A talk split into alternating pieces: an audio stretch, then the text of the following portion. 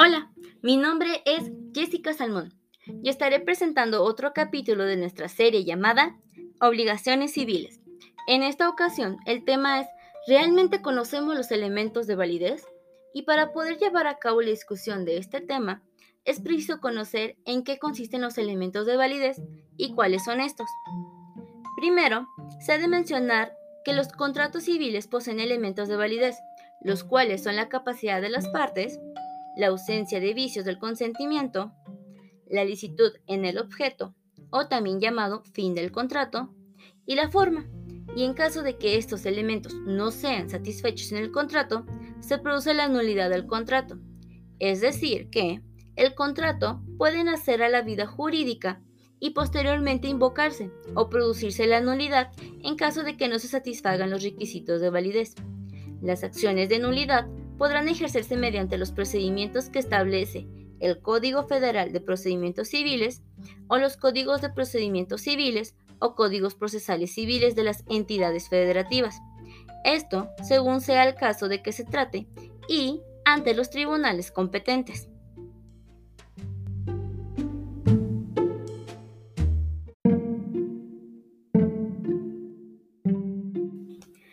Ahora procederemos a explicar estos elementos uno por uno. Comenzaré con la capacidad para realizar el, acto jurídico. Este tiene por objeto establecer en qué condiciones los individuos o las personas morales son sujetos de derecho. Después vendría la voluntad, la voluntad libre de vicios en el consentimiento. La voluntad debe ser manifestada de forma libre, sin tener influencia directa o indirecta de algún medio considerado ilícito. La ausencia de errores es el error en el ámbito jurídico. Es considerado una falsa apreciación de la realidad, originada por el desconocimiento de las cosas, por falta de información, de destreza o experiencia de la persona. Tampoco debe de existir dolo y mala fe. Esto es crear una situación artificial a, partir de engaños para hacer caer a la persona en el error. La licitud del objeto, fin o motivo son los actos jurídicos ejecutados de manera contraria a, lo promulgado por las leyes aunque afecten de manera directa el interés general. Estos son inválidos.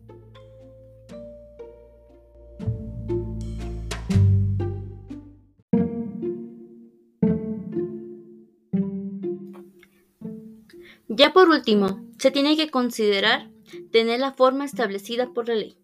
La forma es la expresión precisa de los actos jurídicos.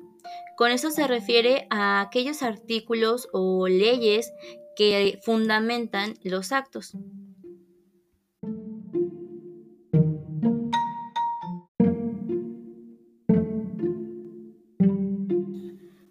Personalmente considero que es necesario verificar que los contratos contengan cada uno de los elementos para evitar futuros problemas en incumplimiento así como el posible abuso de una parte contra la otra.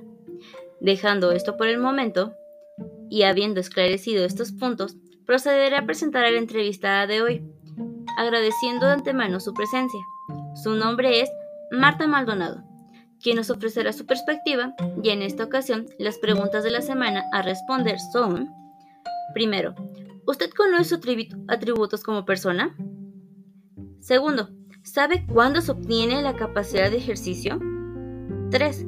¿Conoce las formas para brindar su consentimiento? Cedo la palabra.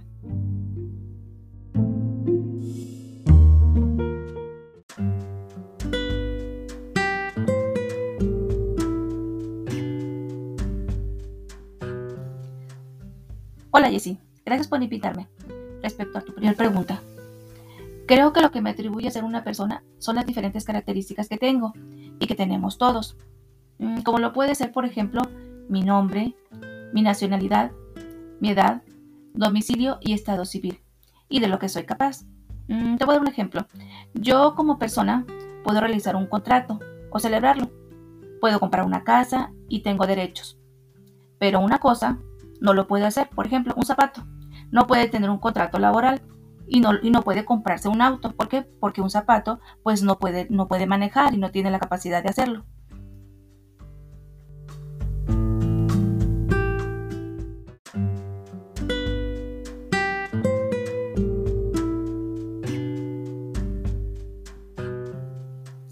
Referente a la pregunta número 2, creo principalmente que se debe tener la mayoría de edad para hacer uso de mis derechos y obligaciones.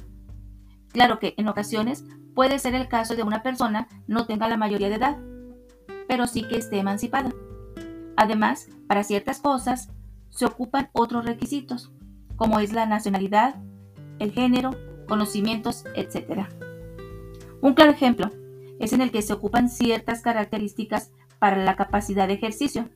Es el voto. Para poder ejercerlo, no solo se ocupa ser mayor de edad, sino también ser mexicano, con todo lo que esto conlleve. Bueno, así pienso que se obtiene la capacidad de ejercicio en el momento en el que se cumplan estos requisitos.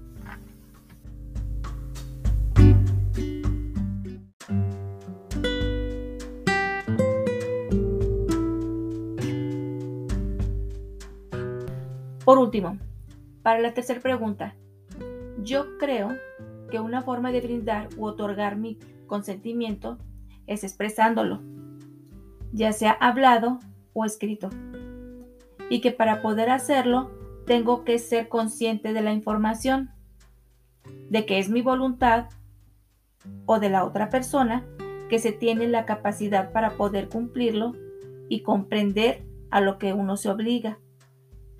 Te voy a dar un ejemplo para así poder presentar mejor mi percepción. En un contrato de, así que de renta, yo tengo una casa y la pongo en renta. Para esto, la otra persona supone, por mis acciones, que es mi voluntad rentarla. Y yo supongo que la otra persona, al preguntarme, quiere hacer uso del bien rentándola.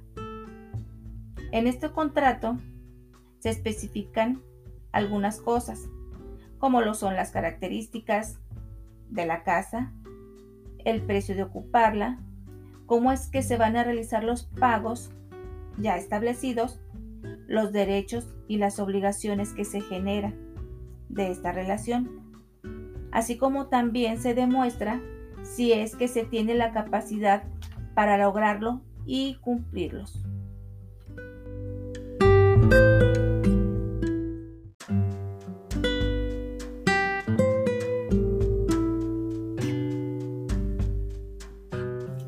En conclusión, creo que en general no todos conocemos los elementos de validez y creo que debemos informarnos para tener el conocimiento necesario y realizar nuestras actividades de una forma más informada, que en consecuencia nos beneficia a todos.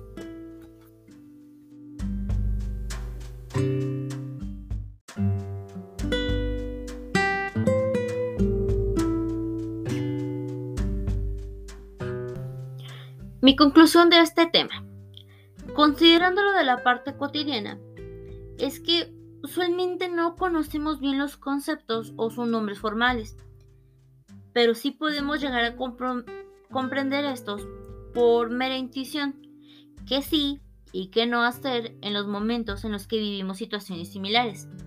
Por ejemplo, no siempre podemos entender el concepto formal, formal de la voluntad o de la capacidad de ejercicio. Pero si se nos llegan a la mente cosas como de que, mm, bueno, no me voy a involucrar en un contrato en el que no conozco, eh, a lo que sí me involucra. Y también podemos entender extracurricularmente que lo que nosotros estamos realizando, pues debe de ser legal, ¿verdad? Este, a veces no se nos enseñan los conceptos tal cual lo establece eh, la doctrina, pero sí podemos comprender las cosas. ¿Por qué? Porque se nos presentan en maneras cotidianas. Por ejemplo, este, yo no, no puede que no esté consciente 100% que un contrato debe, debe de decir mi voluntad, debe de decir el objeto, debe de decir este, la forma, debe de decir este, si es lícito o no es lícito, pero yo, en mi percepción general, comprendo que en un contrato, pues primero debo de poner qué voy a hacer, qué se me está pidiendo, yo debo de reconocer que puedo hacerlo, de qué es lo que quiero hacer y que puedo cumplir con todos los requisitos. Con esto me refiero a que Puede que no siempre seamos conscientes de las cosas, pero nuestro inconsciente o nuestra crianza o la misma sociedad nos llevan a algo. Ese algo usualmente está dirigido a un bien común. Nuestras leyes nos ayudan a que si nos desviamos por alguna causa, se nos regrese al punto en el cual nuestras acciones no perjudiquen a, mi otro compañero, a mi otra, mi otro vecino, mi otra este, persona que convive conmigo. O que no convive, también puede ser, ¿verdad? este, en fin, yo considero que no realmente conocemos las cosas como mi entrevistada comentó, se deben de realizar cosas para este, este conocimiento abarque más gente. ¿Por qué? Porque no es un conocimiento que nada más se ocupe en ciertas cosas o que nada más a ciertas personas beneficien, sino que este conocimiento puede ayudar a todas las personas. Que nuestra finalidad no sea nada más el bien propio, sino el bien común. ¿Por qué? Porque si yo me preocupo por esto, espero también que la otra persona se preocupe por eso. Esa es mi percepción, ¿verdad? Este, mi conclusión es esa, de que en sí no conocemos las cosas formalmente, deberíamos de hacerlo. ¿Por qué? Porque es una base en nuestra sociedad. El derecho, a pesar de que ciertas personas únicamente lo estudian, lo cierto es que todos lo vivimos. Creo que ahí es donde recae la importancia de esto. Y también ahí es donde ciertas personas se equivocan y pues proceden con cuestiones ya penales. Más que nada es por ignorancia, lo cual nosotros entre todos deberíamos de evitar que pasara no nada más dejar a mi, a mi compañera, a mi vecino, a que se las da por sí solas, sino, oye, yo tengo este conocimiento, solo voy a proporcionar. ¿Por qué? Porque eso le va a ayudar.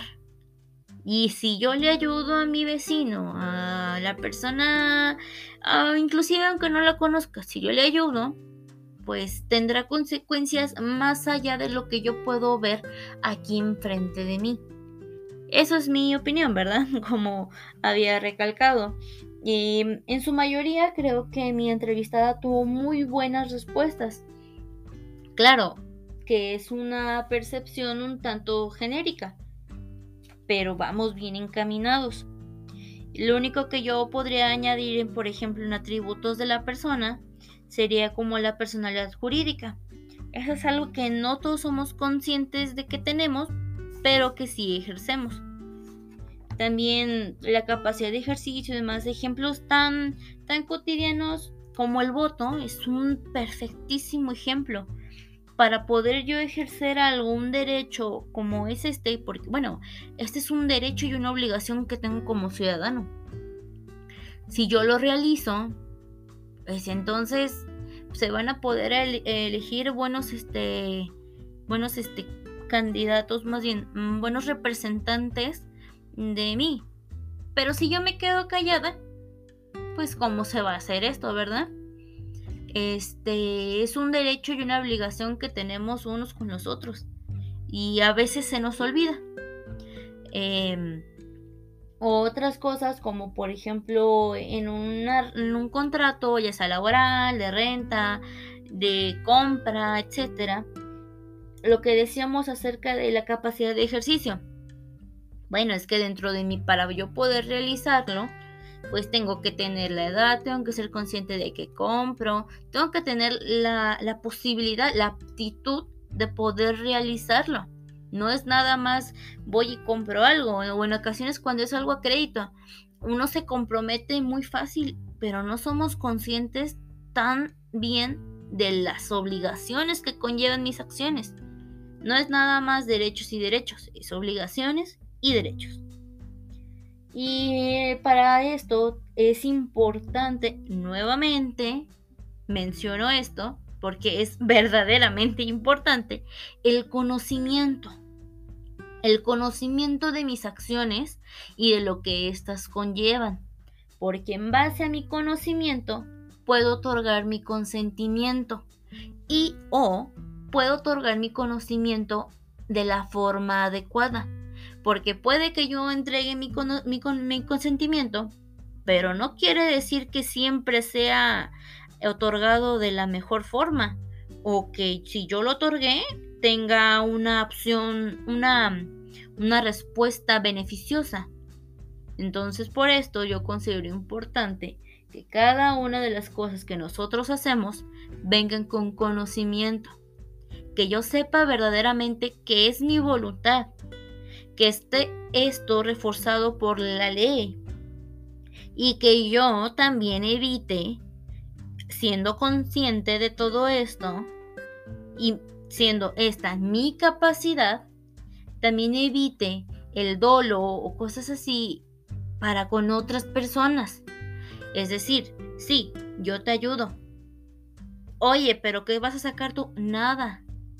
No, no hacer las cosas tanto de forma egoísta, de hacerlo más como que todos vivimos aquí, todos convivimos y por esto yo te procuro, esperando y procurando que también se me devuelva. Es decir, nuevamente, un bien común. Que si, o bueno, también algunas personas lo podrían llamar como karma, ¿verdad? Pero es que es una, es una realidad, lo que yo cosecho, más bien lo que yo siembro, lo cosecho.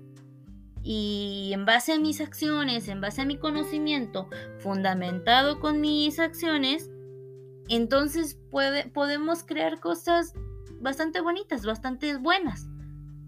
En fin, este, muchas gracias a la invitada y como, como también este, eh, invitamos a todos los demás a que nos sigan siguiendo en esta transmisión.